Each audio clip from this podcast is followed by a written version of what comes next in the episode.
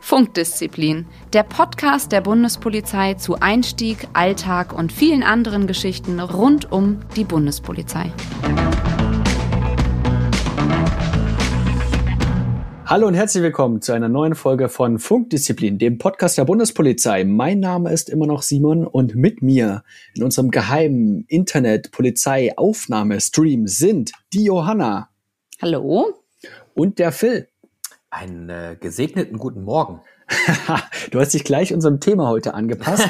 denn hallo, hallo, hallo. Ich war fünf Jahre auf einer katholischen Klosterschule. Das Ach ist Quatsch. Herzens, ja. Wirklich? Deswegen, deswegen haben wir dich doch ausgewählt heute. Mich, deshalb ist mir diese Folge heute eine Herzensangelegenheit. Phil, ja. du, Phil du, der, die Faszination, also du, man lernt bei dir nicht aus, was alles noch in dir steckt. Da gibt's noch Geheimnisse, oder? Ja, ja, ja, ja. Genau, aber wie kommen wir darauf? Weil wir haben uns einen ganz besonderen Gast eingeladen, ähm, der auch ein ganz besonderes Schulterstück hat, wenn er mal Uniform trägt. Und das ist nämlich Pater Gabriel. Herzlich willkommen hier bei Funkdisziplin. Hallo. Ja, Servus aus München. Sehr schön. Hätten wir jetzt unser Soundboard, hätten wir jetzt hier so, einen, so einen heiligen Gesang einspielen. So einen heiligen, ja, das wäre gar nicht so schlecht gewesen. Du, unser ja. Chorgebet von unserem Kloster Windberg wird sich da gut anbieten. Wir, wir hatten aber, ja, das... Äh, wir arbeiten Regie, dran, ne? Die, ja, wir kriegen immer noch keins. Na gut, ja, egal. Und äh, ihr fragt euch jetzt sicher, Zuhörerinnen und Zuhörer, warum laden wir uns denn hier einen katholischen Priester bzw. Oberpfarrer ein? Woran liegt es? Und was hat das eigentlich mit der Bundespolizei zu tun?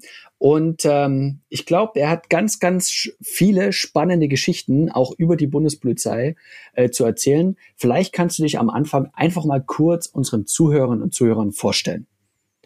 Ja, ich bin der Pater Gabriel, komme aus dem Kloster Windberg im Bayerischen Wald und bin seit 15 Jahren schon bei der Bundespolizei als Seelsorger tätig. Es war für mich ganz neu, denn ich hatte vorher kaum Berührungspunkte mit der Bundespolizei.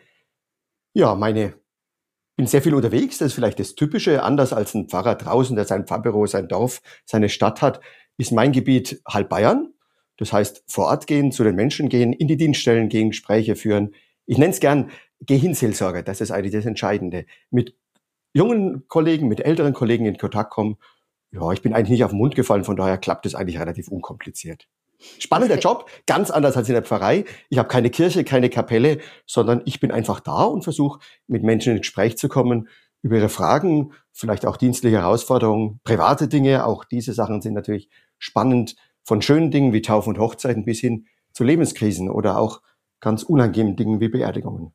Okay. Der Pfarrer ist sozusagen für alles da. Uns, uns hören natürlich ganz viele Zuhörer zu, die sich für die Bundespolizei interessieren und die äh, fragen sich jetzt bestimmt, wie, wie der Weg dich zur Bundespolizei geführt hat. Wie bist du darauf gekommen und wie kam das dann? Ja, eigentlich ganz unkompliziert war das. In unserem Kloster Windberg war mein Vorgänger, der Pfarrer Vogelpohl, der in Deggendorf stationiert war, oft zu Gast. Und der hat gesagt, er braucht jemanden, der cool daherreden kann und gern unterwegs ist. Kein Büro mag. Und da habe ich gesagt, ja, das kann ich eigentlich ganz gut.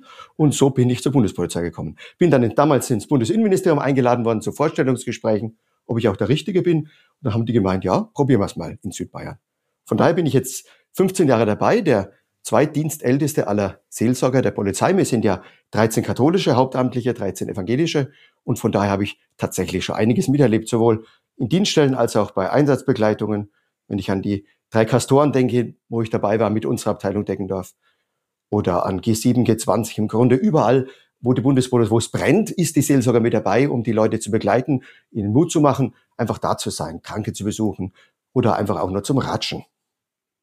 Und äh, du hast es äh, schön erklärt. Also die Seelsorge ähm, ist für alle da. Ähm, das heißt, äh, ich muss jetzt eigentlich auch nicht, wenn ich jetzt ähm, als ähm, Bundespolizist ähm, katholisch sein, sondern ich kann dich auch ansprechen, auch wenn ich überhaupt nichts mit Kirche oder Glauben oder so am Hut habe.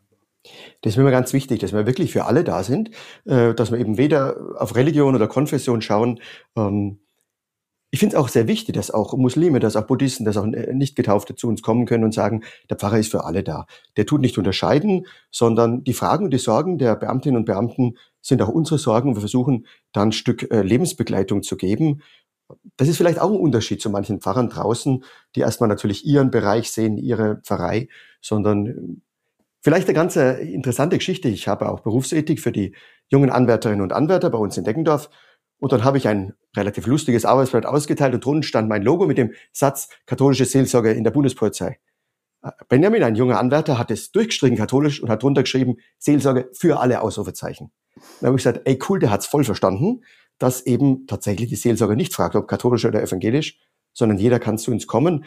Ich bin da auch sehr unkompliziert in vielen Dingen. Zum Beispiel im Unterricht, wenn ich die Anwärterinnen und Anwärter habe, nach der ersten Stunde gehen wir dann gern zu uns in die Kantine in Deckendorf und jeder kriegt ein freies Getränk und da könnt ihr euch vorstellen, da kommt man recht unkompliziert ins Gespräch. Und dann entsteht so eine Ebene, wo die Leute dann einfach ähm, ja, mich kontaktieren und dann einen Termin ausmachen.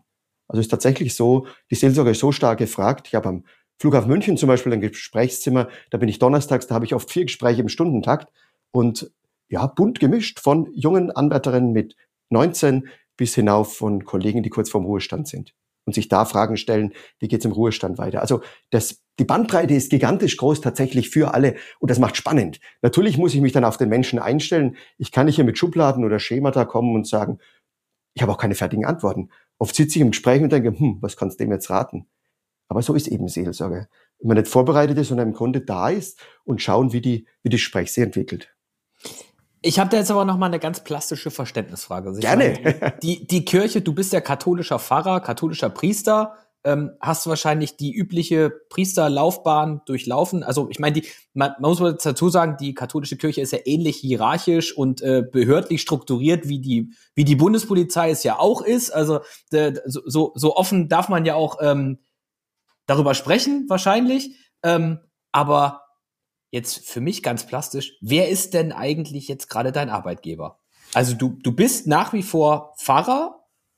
Äh, arbeitest du jetzt immer noch für die Kirche oder für die Bundespolizei? Also eine ziemlich ja. coole Frage, weil tatsächlich ist es so, in der Landespolizei oder in anderen oder im Gefängnis, im Krankenhaus ist der Bischof der Chef, ist die Kirche der Chef. Bei uns in der Bundespolizei ist es umgedreht. Mein Chef ist der Bundesinnenminister oder unser Präsident in Potsdam. Das heißt, ich bin Vollangestellter der Bundespolizei ähm, für jeweils sechs Jahre. Das heißt, mein, ich bin auch angesiedelt am Präsidium in Potsdam, alle anderen Pfarrer genauso. Natürlich gibt's für uns einen Bundespolizeidekan, also einen kirchlichen Oberen und auch einen Bischof, der heißt lustigerweise Bischof. Bischof Bischof sitzt in München und der ist Seelsorger für alle äh, Polizeipfarrer Deutschlands, ob die Bundespolizei oder die Landespolizei. Klar, der ist dann für kirchliche Fragen äh, zuständig. Aber eigentlich, das ist auch der Grund, warum ich Uniform trage. Die anderen Polizeipfarrer, zum Beispiel anderer Länder oder der Landespolizeien, die haben das nicht, sondern wir sind Uniformträger, tragen genau die gleiche Uniform wie die Vollzugsbeamten, haben aber auf dem Schulterstück ein goldenes, Kreuz, wo eben die anderen nur blaue, silberne oder goldene Sterne haben. Kann man denn auch zwei goldene Kreuze kriegen, wenn man so Kann man keine zwei goldene, kann man so befördern kann, hat ein Eichenlauf. Oder sechs, oder sechs nein, goldene Kreuze. Da ist kein EFRK Z, nein, wir haben eine Besonderheit, die beiden Dekane, der evangelische und der katholische, haben eben neben dem Kreuz ein Eichenlaub, so ähnlich wie unsere Präsidenten und Vizepräsidenten, wow. so dass man gleich sieht, das ist sozusagen der Chef der Pfarrer. Ja, und, Aber äh, das trägt er ziemlich selten. Ich trage die Uniform sehr gern. Warum? Denn würde ich als Pfarrer angezogen sein, stellt euch vor, ich mache jetzt im Flughafen München meine Besuche von einem, von einer Inspektion zur anderen, dann meinen die Leute, ja, haben wir da jetzt einen Pfarrer festgenommen, so ungefähr. Und da ist um einiges leichter, wenn ich mit meinem, meiner Uniform komme. Ich sage immer, das Goldene Kreuz ist einfach der Türöffner. Äh, die Leute schauen mich erstmal ganz verdutzt an, vor allem Abordnungskräfte, die jetzt nicht hier die Stammdienststelle haben und sagen, das habe ich noch nie gesehen. Und dann sage ich, ja, jetzt sind wir noch per Du, ich bin mit allen Beamtinnen und Beamten per Du. Und dann sind die oft so, ja, so erstaunt, dass man sofort in Gespräch kommt. Ich sage immer, das Schulterstück ist tatsächlich ähm, der Türöffner für Seelsorgsgespräche. Ja, das äh, Witzige ist, dass ich natürlich dich auch schon öfters da in deiner Uniform gesehen habe und es immer wieder faszinierend ist, dass es einfach eine ganz normale Uniform ist, aber dann halt mit einem Kreuz drauf. Aber ähm, du hast äh, so ein bisschen schon deine Bandbreite an, äh, angesprochen. Also es geht darüber, dass du ähm, und Unterrichtungen hältst äh, für ähm, Berufsethik, du machst äh, Lehrgänge und Seminare und äh, du bist auch für die schönen Momente bei unseren Kolleginnen und Kollegen zuständig. Also wenn es um Taufen geht oder Hochzeiten, die gerade innerhalb der Bundespolizei sind, sind, glaube ich, schöne Anlässe. Aber kommen wir doch mal zum Thema zurück. Du bekommst auch Anrufe und das glaube ich auch nicht zu knapp. Und meistens vermutlich auch nachts und am Wochenende, äh, wenn man eigentlich sagt, ja, jetzt habe ich mich eigentlich auf ein freies Wochenende gefreut. Und das sind dann meistens, ähm, sagen wir mal, ähm, das sind Momente im Leben von unseren Kolleginnen und Kollegen, wo es echt spitz auf Knopf steht. Da geht es um Krankheit, um belastende Ereignisse, um, um Tod und um Tragödien. Kannst du vielleicht auch da mal vielleicht kurzes überreisen, was, äh, mit, mit was hast du da zu tun? Und ähm, du hast schon gesagt, oft gibt es da keine Patentstrategie, was man da macht. Oft reicht es auch nur hinzufahren und auch zuzuhören. Aber was sind so die ersten Maßnahmen, die du dann triffst? Ja, Simon, ist tatsächlich ein großer Teil meiner Arbeit, Leuten in Konfliktsituationen zu beraten. Und da ist eben wichtig, dass die Leute schon das Du haben, dass sie dich kennen. Erst dann greifen sie zum Hörer oder schreiben dich an und sagen, hey, der Pfarrer ist cool, denn da habe ich einfach den Mut, auch in einer Krisensituation. Die Frau ist davon gelaufen oder irgend sowas. Ich komme in eine leere Wohnung. Ähm, ein Todesfall in der Familie, schwere Diagnose von Krankheiten, aber auch dienstliche Situationen, dass plötzlich die hundertste Bahnleiche mich völlig aus der Bahn wirft und ich nicht mehr schlafen kann. Ich denke, da ist sehr wichtig, da zu sein, zuzuhören, ähm, den Leuten Zeit zu schenken, wenn es notwendig ist, auch hinzufahren, keine Frage. Ähm, wir sind sozusagen 24 Stunden im Dienst. Wir haben keine Stechuhr, sondern die Seelsorge ist einfach da. Und ich glaube, das erwartet auch die Bundespolizei und unsere Kolleginnen und Kollegen von uns, dass wir nicht sagen, ja, jetzt ist Feierabend, sondern wenn es brennt, sind wir da. Und ich glaube, das ist auch äh, typisch. Wir haben Gott sei Dank auch einen Kraftfahrer, sodass also auch das äh, gehen kann zu allen äh, Tag- und Nachtzeiten. Wenn jemand wirklich jetzt ein längeres Gespräch hat und ich, ich merke, dem muss ich irgendwo so ein Stück Kraft geben. Ich komme ja, wie vorhin gesagt, aus dem Kloster Windberg. Wir haben eine sehr prächtige Kirche und hinten haben wir so einen Altar mit Kerzen. Und da gehe ich dann oft rein und zünde auch dann nachts bewusst eine Kerze in der dunklen Kirche an und mache ein Foto und schicke das dem Kollegen. Und interessant ist die Rückmeldung, die ich bekomme. Manche sagen, ich habe mit Kirche überhaupt nichts am Hut, ich bin nicht getauft, gar nichts. Aber dass du mir diese Kerze angezündet hast, das gibt mir einfach ein Stück Kraft. Und wenn dann Leute anrufen, du merkst teilweise richtig, dass sie Tränen kommen, dass du sie erreicht hast. Also du sagst, ja, wir sind Familie Bundespolizei, wie unser Präsident gern sagt, und das wird einfach konkret. Wir halten zusammen durch dick und dünn. Und einer der Ansprechpartner ist eben die Seelsorge der Bundespolizei. Und das macht auch Spaß und es macht auch, ja, Freude dann auch, wenn man dann Leute Rückmeldungen bekommen und sagen, hey, das war gut, dass du da warst. Du hast nicht viel gemacht, du hast zugehört, du hast vielleicht Mut gemacht. Ich schicke auch dann gern mal so ein kleines äh, Geschenk, so was Symbolisches, auch nichts Religiöses. Äh, wir haben da auch Kolleginnen gerade entdecken auf die tolle Ideen haben, die bemalen dann so einen kleinen Kieselstein äh, mit einem Glücksklee und viel Kraft und solche Dinge. Das sind unendlich wertvolle Geschenke in Krisenzeiten, wenn man sowas dann per Post geschenkt kriegt. Hey, der Pfarrer, der, der denkt an mich und vergisst mich nicht nach dem Telefonat, sondern ein paar Tage später bekomme ich noch ein kleines Geschenk. Ähm, Jetzt, also wir, wir hatten es in vergangenen Podcast-Folgen schon das ein oder andere Mal, äh, und du hast es auch gerade schon angesprochen, die Familie Bundespolizei. Ähm, also die Bundespolizei verfügt ja da schon auch über ein doch durchaus gut ausgebautes Netzwerk, ähm, auch Kollegen in, in schwierigen Situationen irgendwie aufzufangen, zu begleiten, zu betreuen. Ähm, da gibt's ja den sozialwissenschaftlichen Dienst, die Kriseninterventionsteams und, und, und, und, und. Aber ähm, was unterscheidet denn jetzt die Seelsorge von, von allen anderen Teilen dieses Netzwerks? Also was, was ist euer USP?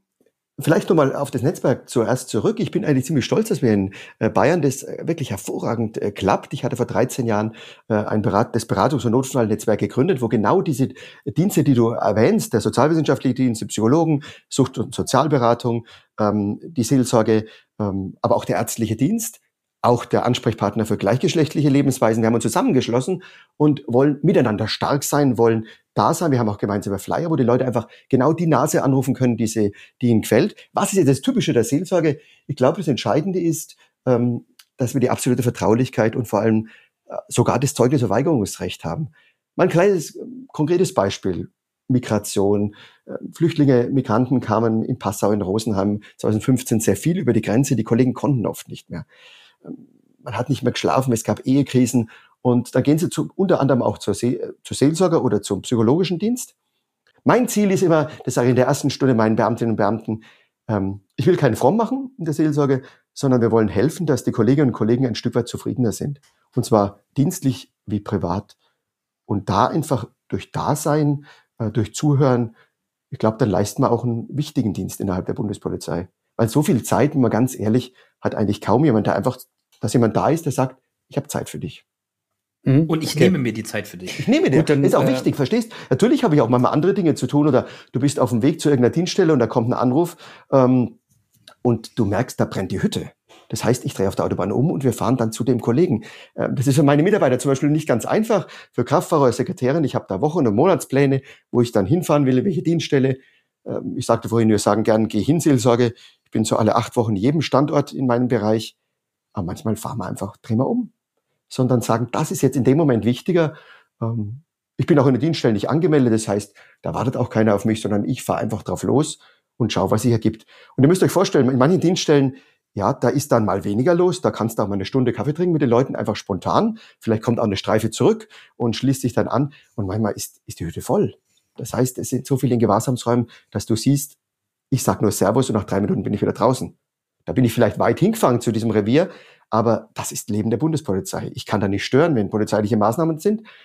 Auf der anderen Seite meistens ist es doch so, dass die Leute sich unheimlich freuen und sagen, ey, der Pfarrer kommt wieder vorbei, kommt her, trink mal einen Kaffee.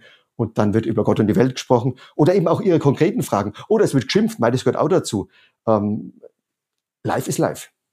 Ähm, das ist ja auch so ein bisschen, sagen wir mal, ein Privileg bei dir, dass du einfach an die Dienststellen fahren kannst. Ich meine, äh, wir hatten es vorher angesprochen mit diesem hierarchischen. Also wir sind ja eine hierarchische Behörde. Katholische Kirche hat auch Hierarchien, ist ganz klar.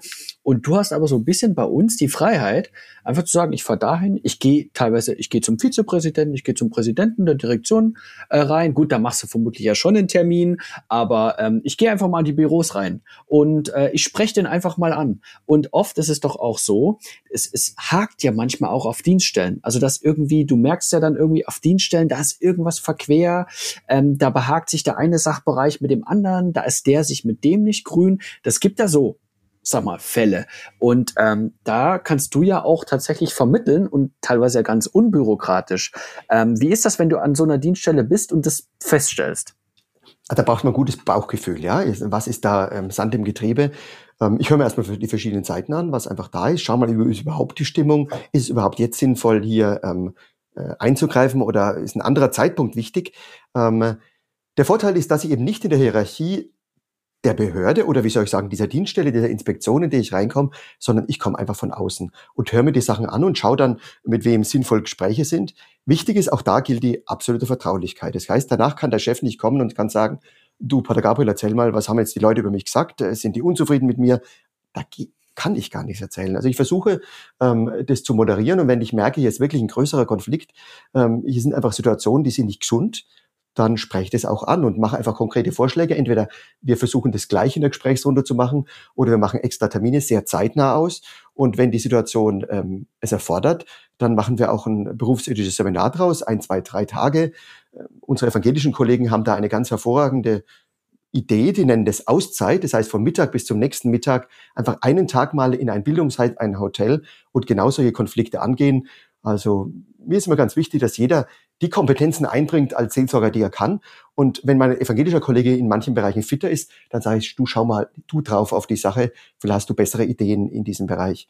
Ähm, auch da habe ich keine fertigen Dinge. Man braucht äh, so ein Gespür für die Bundespolizei. Ich muss ehrlich sagen, vor 15 Jahren, da habe ich vieles gar nicht gecheckt. Ja, es gibt ja keinen Crashkurs äh, BGS oder Bundespolizei, äh, sondern man ist einfach ins Wasser gesprungen, hat gelernt. Heute habe ich ein ziemlich gutes Spür, glaube ich, zu sehen, was ist in der Dienststelle los und wo sind auch Notwendigkeiten oder wo läuft's auch, wo ich da auch die Leute bestärken kann und sage, hey cool, was ihr für einen Job macht, trotz der großen Belastung, die ihr hier an der Grenze habt, da ist einfach unheimlich viel los. Diese Leute sind einfach auch äh, da, da gestresst und da ist auch mal einfach nur auf die Schulter zu klopfen und sagen, gut gemacht. Ähm. Und ähm, da muss man doch aber sagen, wenn du an so Dienststellen gehst, also ich kann mir vorstellen, dass du dann nicht nur mit offenen Armen empfangen wirst, sondern ist da so, ist ein Konflikt schon sagen. vor Ort. Und ähm, da ist ein Konflikt schon vor Ort. Und vor allen Dingen meistens ist es ja so, auch Richtung Hierarchie, ne? Der Vorgesetzte, der, der hat eine, eine Maßnahme gemacht, die mir nicht gefällt, oder sogar der Dienststellenleiter. Und dann kommst du da noch mit rein. Und klar, du hast hehre Absicht, du willst diesen Konflikt lösen, aber ich kann mir vorstellen, dass doch einigen da auf die Füße trittst. Er wurde doch geschickt oder so. Ne? Ja, genau. Ja. Das ist natürlich oft gefährlich, wenn ich genau in dem Moment reinkomme. Aber das ist äh, nur am Anfang. Ich denke, ich bin 15 Jahre dabei. Die Leute wissen das ziemlich äh, gut, wie der Pfarrer, wie ich arbeite und dass ich also vor keinem im Grunde Angst habe. Und auch vor einem Dienststellleiter, vor einem Präsidenten. Ich respektiere ihre Position, keine Frage. Aber ich habe jetzt keine ja, keine Furcht, irgendjemand auf meine Eindrücke zu sagen. Das heißt ja nicht, dass ich jetzt Sprachrohr für irgendwen bin, sondern ich versuche mir ein Bild zu machen. Aber es ist tatsächlich so, ich muss auch manchmal ähm, auch Anwärtern, jungen Leuten sagen, du, jetzt spinnst, spiel mal aus, so nach dem Motto, Und ich kann halt als Pfarrer dem leicht den Kopf fassen und kann sagen, ähm, mach so einen Scheiß nicht. Deshalb bezeichnet man dich ja auch ganz liebevoll in der Bundespolizei als Maschinengewehr Gottes. Das ist richtig, aber hat auch mit der Geschwindigkeit meines Redens zu tun. Ich wollte gerade sagen. Also, äh, manche müssen wahrscheinlich den Podcast jetzt auf langsam schalten, um mich überhaupt zu verstehen, aber ich hoffe, es geht einigermaßen. Sehr schön. Und ähm, gibt es denn Einsätze? Du hast schon mal äh, ein paar angesprochen. Also ähm, wir müssen es vielleicht auch noch mal unseren Zuhörern und Zuhörern sagen, was denn zum Beispiel ein Castor-Transporteinsatz ist. Ja, das war ja vor allen Dingen eben auch in den 90er Jahren und eben Anfang der 2000er äh, der Fall. Was ist denn ähm, so, sag mal, ein, ein, ein bleibende Erinnerung, wo du halt quasi nicht an eine Dienststelle gehst, du hast jetzt keinen Anruf, der kommt, wo ein Kollege zum Beispiel deine Hilfe benötigt, sondern du bist mit draußen vor Ort im Einsatz. Wenn wir jetzt mal von Corona absehen, ist für uns Seelsorger oft ein ganz wichtiger Punkt die, Versor die ja, Verpflegungspunkte. Da kommen sozusagen den ganzen Tag Kolleginnen und Kollegen aus verschiedenen Hundertschaften, aus Einheiten zusammen äh, und wollen sich einfach stärken oder auch im Winter entsprechend aufwärmen. Der Castor ist meistens im November gewesen. Und das sind wir oft, ähm, ja, oft auch stundenlang und gehen von Tisch zu Tisch und suchen die Gespräche. Und genau dann, wenn sozusagen der Stress ein bisschen abfällt von den Kollegen, die eben entsprechend das Gleis bewachen müssen oder andere Aufträge haben, dann öffnen sich sehr gut. Also das ist für uns immer eine ganz wichtige Sache. Dann natürlich auch die Krankenhäuser. Wir haben immer wieder verletzte Kolleginnen und Kollegen. Ich war zum Beispiel im Krankenhaus in Hamburg beim großen Gipfel, als so viele Ausschreitungen waren und habe die ganze Zeit eigentlich Kolleginnen und Kollegen äh, besucht, die eben in dem Krankenhaus untergebracht waren und die oft ganz erstaunt waren. Ich bin auch zu den Landespolizisten hin, dass da plötzlich ein uniformierter äh, Bundespolizeipfarrer kommt und kleine Geschenke hat und kleine Aufmunterungen hat. Das kam saugut an, gerade auch von den Kollegen des Landes. Ähm, in dem Bereich. Einen ganz aktuellen äh, Einsatz möchte ich doch noch schildern. Das war das Hochwassereinsatz, den wir jetzt im Ahrtal gehabt haben. Unsere Deckendorfer Einsatzkräfte hatten den Auftrag, äh, mit technischem Gerät hinzugehen. Und während des Einsatzes hieß es, unsere Kollegen müssen Leichen bergen. Das ist sehr schwierig für Kolleginnen und Kollegen, die nicht vorbereitet waren. Techniker, harte Männer, harte Frauen. Und plötzlich äh, bergen wir aus Bäumen, aus Häusern, von der Straße, aus dem Schlamm, aus dem Wasser Leichen und auch Kinderleichen. Und daraufhin bin ich, habe ich mich mit Genehmigung meines Dekans in Dienst versetzt und bin einfach nach einer Taufe spontan ins Ahrtal gefahren und bin drei Tage oben gewesen. Und ich kann mich noch gut erinnern, als die erste Kinderleiche war und die Kollegen wirklich von verschiedenen Einheiten ziemlich fertig waren und dann doch sehr dankbar waren, dass der Pfarrer da ist und den Mut gemacht hat.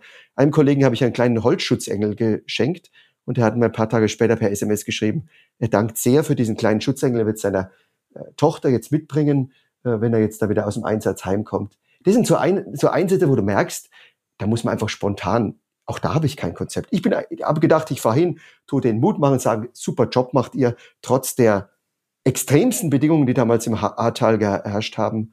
Ähm, und dann kam eben die Kinderleiche und plötzlich war der Einsatz ein völlig anderer Seelsorgseinsatz als, als vorher gedacht. Aber es war gut, dass ich da war. Ich habe dann meinen evangelischen Kollegen Pfarrer Fratscher in München gebeten, dass er die Einsatzkräfte übernimmt und auch er spontan am nächsten Tag gekommen und ist noch vier Tage oben geblieben. Ähm, ja, das ist die Stärke, Simon. Du hast vorhin gesagt, dass wir einfach losfahren können. Das ist bei anderen Einheiten der Bundespolizei äh, deutlich schwieriger. Da müssen Genehmigungen eingeholt werden, müssen Hotels gebucht werden und so weiter. Ähm, bei uns ist einfach so ein Anruf bei dem Dekan und der sagt, go. Und dann ja, bin ich wenige Stunden ist, später im Einsatz und die Leute kriegen große Augen. Ey, der Pfarrer ist da cool. Das, das muss ja auch unbürokratisch sein, weil mhm. es sind ja doch Ausnahmesituationen. Ne? Du hast gesagt, bei dem einen brennt zu Hause die, die Hütte im, im wahrsten Sinn des Wortes, weil es ein Familiendrama gibt, die oder die Frau ist abgehauen oder eine Ehekrise droht oder was auch immer. Das ist ja kein behördlicher Vorgang, den man irgendwie einleiten kann, sondern da musst du ja auch wirklich unbürokratisch sein. Gibt es so Sachen, wo du tatsächlich mal mal ähm, Einsätze hattest, Seelsorger-Einsätze hattest, wo es eben nicht nur beim Reden und Zuhören geblieben ist, sondern wo du gesagt hast, ich muss hier ganz praktisch was machen. Ich kann hier nicht weg. Ich muss hier jemanden anrufen, etwas tun, demjenigen helfen. Kommt das auch vor? Ja, es ist auch so, dass ich Leute auch schon direkt zum Beispiel zu Ärzten begleitet habe, auch zu psychologischen Diensten einen habe ich auch in ein Bezirksklinikum, so sagt man in Bayern, also eine äh, psychiatrische Einrichtung, direkt begleitet. Lustigerweise war ich in Uniform und der Kollegin zivil. Ich habe gesagt, wir packen daheim noch ein paar Dinge ein. Und äh, der ist dann gekommen, so dass die Krankenschwestern meinten, ich bin der Polizist und der andere ist der äh, sozusagen der nicht Polizist. Das war recht lustig, weil eben die Dinge umgedreht waren. Äh, auch da schaue ich, was ist das Beste. Wir haben eine sehr gute Ärztin oder ein ganz gutes Ärzteteam, aber unsere Ärztin in München, die kann man jederzeit anrufen und sagt, du hör zu, was ist jetzt sinnvoll? In diesem Fall äh, ist es sinnvoll, hier Kontakt mit einer anderen Fachstelle aufzunehmen. Und das ist wieder die Stärke auch unseres Beratungs- und Notfallnetzwerkes, dass ich genau weiß, ich bin zum Beispiel kein Suchtexperte. Wenn ich jetzt in eine Situation reinkomme, wo ich merke, oh, oh, oh, da wird zu viel getrunken, dann rufe ich lieber einen unserer Sucht- und Sozialberater an und schaue, ob man zum Beispiel den Beamten dort äh, weiter versorgt. Ähm, denn jeder in unserem Netzwerk hat Schwerpunkte. Ich bin zum Beispiel jemand, der eben wenig Schubladen hat, sondern ich bin versucht da zu sein, ja, und offen zu sein dem Gesprächspartner gegenüber. Andere arbeiten eher in Schemata, diese aufarbeiten mit psychologischen äh, Modellen sozusagen, Trauermodellen und solche Dinge. Ich tick da ein bisschen anders und das ist auch die Stärke dieses Netzwerkes. Und ich glaube, so ein Dienstgruppenleiter oder eine Gruppenleiterin, ähm, die kennt uns und die sagt genau, für diesen Beamten, diese Beamtin rufe ich den an und nicht den anderen. Und da gibt schon auch mal Fälle, wo ich sage, du hör zu, ich glaube, ich bin nicht der, der Richtige, ruf mal lieber den evangelischen Kollegen an, ruf mal die Seelsorger an, ruf mal die Psychologen an, ruf mal die Ärzte an. Also ich muss sagen, da ist die Bundespolizei echt stark aufgestellt. Und manche wissen es auch gar nicht. Wir haben äh, deutlich mehr, ich sage mal gern Kümmerer, ähm, als andere Behörden. Auch die Bundeswehr und andere Landespolizeien haben wir prozentual mehr Kollegen, die freigestellt sind, ähm, die da sind für ja, Problemfälle unserer Kollegen. Und das finde ich stark, dass die Bundespolizei hier Leute ausbildet, auch entsprechend Leute von extern holt ähm, und einfach ein offenes Ohr, ein offenes Herz für Kollegen einfach in Problemen zu haben. Und wir müssen ja ehrlich sagen, die Polizeiarbeit ist ja kein leichter Job. Wenn ich an den Bahnbereich denke, an die viele Gewalt, die uns entgegenschlägt in diesem Bereich, ähm, wenn ich an den Gipfel in Hamburg denke, ich bin selber über mehrere äh, brennende Barrikaden vorbeigefahren, da hat man ein komisches Gefühl und die kriegen wirklich viel auf den Deckel unsere Beamten für den kleine Polizeidienstzulage, da muss ich echt sagen, in den Adern fließt Polizeiblut, das merkst du auch bei unseren Anwärtern, die heute in ähm, ja, in Terrorgefahr, in Migrationsfragen trotzdem Bundespolizisten werden. Ich muss sagen, ich bin stolz auf unsere jungen Kollegen und mir macht es unheimlich Spaß, im zweiten Dienst da, zu unterrichten und mit denen auch beim Bier zu sitzen in der Kantine und dann ihre Erfahrungen zu hören, ihre erste Praktikererfahrungen zu sagen, Leute, ihr seid auf dem richtigen Weg, ähm, wir brauchen euch. Und ich glaube, wenn der Pfarrer das so ihnen sagt, ist vielleicht auch eine Bestärkung, ähm, diesen Weg weiterzugehen. Und wenn jemand merkt, das ist nicht mein Job, ähm, die Uniform anzuhaben, dann begleitet auch die Seelsorge jemanden raus. Auch das ist wichtig. Wir sind nicht da, um Leute irgendwie ja, blind zu, wie soll ich sagen, im Verein zu halten, sondern mein Ziel ist, dass der Einzelne oder die Einzelne ja, zufrieden wird, im Dienstlichen wie im Privaten, dass man einfach sagt, das ist eine runde Geschichte, mein Leben. Eine runde Sache, wie man in Bayern sagt. Und so sehe ich meinen Job. Ja, das ist äh, gut, dass du es auch jetzt ein paar Mal gesagt hast, dass es Leute gibt, die einfach da sind. Und das kann man auch einfach gerne mal so im Raum stehen lassen, dieses Dasein. Und es äh, gibt die, die ein oder andere belastende Situation, wo, wo es gar nicht wichtig ist, dass dir irgendjemand jetzt irgendwelche tollen Lebensweisheiten mit auf den Weg gibt, sondern dass einfach mal jemand da ist, der dir vielleicht einfach nur zuhört, bei dem du dich einfach mal auskotzen kannst und einfach mal alles abladen kannst, kannst einfach mal sagen, das ist irgendwie gerade alles scheiße, aber jetzt habe ich es los, abgelassen und jetzt geht's mir besser. Und das ist dieses, dieses Netzwerk und ich glaube auch einfach, dass ähm, die Bundespolizei das mittlerweile verstanden hat, dass äh, auch der Polizeiberuf nun mal ein durchaus belastender Job sein kann und diese Human Resources, wie man jetzt neudeutsch so schön immer sagt, dass ähm, die Bundespolizei das mittlerweile verstanden hat, dass man diese Human Resources äh, auch entsprechend schützen und äh, auch äh, bewahren sollte. Ähm, von daher, lieber Pater Gabriel, sage ich ganz, ganz lieben Dank, dass du dir die Zeit genommen hast, dass du uns einen kleinen Einblick, einen wirklich nur kleinen Einblick in deine Arbeit, eure Arbeit, in die Arbeit dieses Netzwerks gegeben hast. Ähm, und ich kann sagen, ähm, ich glaube, wenn, wenn es irgendwelche belastenden Ereignisse gibt, und ich glaube, da spreche ich für, für die allermeisten der Kollegen, da hat die Bundespolizei für jeden irgendwie einen Ansprechpartner. Und, äh, und da ist es eigentlich auch egal, wen man anruft und wer, ob man jetzt beim Fahrer anruft oder beim sozialwissenschaftlichen Dienst. Und wenn der halt gerade nicht der richtige Ansprechpartner ist, dann wird man weitervermittelt. Und das ist, und das ist das Wichtige, dass man halt einfach nicht das Gefühl hat, man steht mit seinen Problemen alleine da. Ähm, das das, das finde ich ganz, ganz toll an dieser Familie Bundespolizei.